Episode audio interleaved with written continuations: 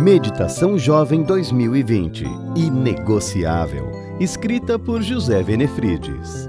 29 de maio Limites no namoro. Fuja dos desejos malignos da juventude. 2 Timóteo 2, 22. Quando estamos apaixonados, desejamos passar a maior parte do tempo ao lado da pessoa amada. Mais que isso, com o aumento da intimidade, desperta-se o desejo de tocar o corpo do outro. Isso é perigoso. Se der vazão, o casal será fortemente manipulado por seus hormônios, e a vontade de Deus é que tenhamos domínio próprio. O apóstolo Paulo diz que o crente tem que aprender a viver no centro da vontade de Deus. Ele ensina que devemos ter controle sobre o próprio corpo, não podemos ser dominados por paixões desenfreadas nem viver na impureza. Jovens namorados que têm relacionamento sexual antes do casamento perdem o que há de mais bonito no amor.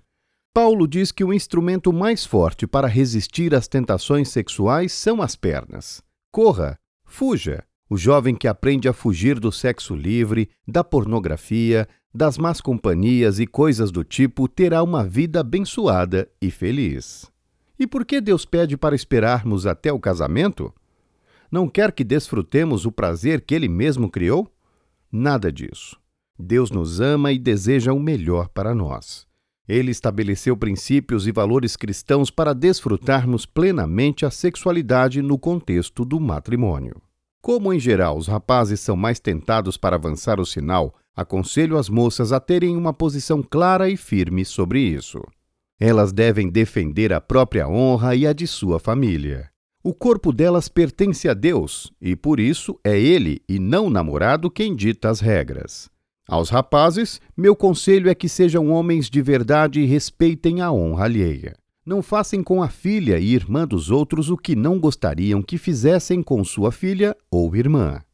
Além disso, consagrem a vida a Deus e não permitam que os hormônios tenham uma voz mais forte em sua vida do que a influência do Espírito Santo.